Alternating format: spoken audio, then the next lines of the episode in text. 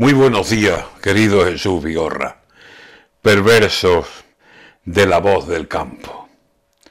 El barco sobre la mar y el caballo en la montaña, y el campo en el campo siempre, sobre la tierra que labra.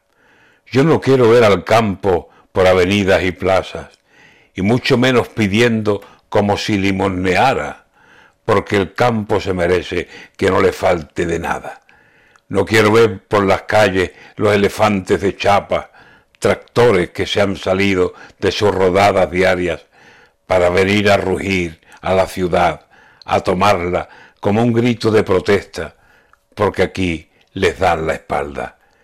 Yo quiero el campo en el campo, y el labrador en sus azas, en los surcos de cultivo, en las arboledas amplias, y el ganadero entregado a su ganado. ¿Qué pasa? ¿Por qué el campo se organiza y se une en caravana por esos sitios extraños, calles, avenidas, plazas?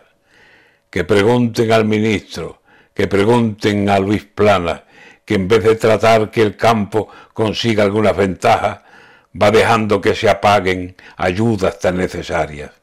Campesinos, ganaderos, estas horas son amargas, pero el campo no se encoge, el campo no se acobarda, y sabe pedir justicia y sabe ir a buscarla. Ministro de Agricultura, que en el campo se levanta campesina y ganadera, la mayor fuerza de España, que en el campo está la vida y el campo sabe entregarla. Plan estratégico, dice la voz del ministro Planas.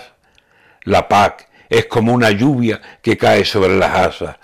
Defienda, señor ministro, el ganado y la labranza y deje que el campo siga en el campo, que es su casa, y no le demos más palos al sector que más aguanta.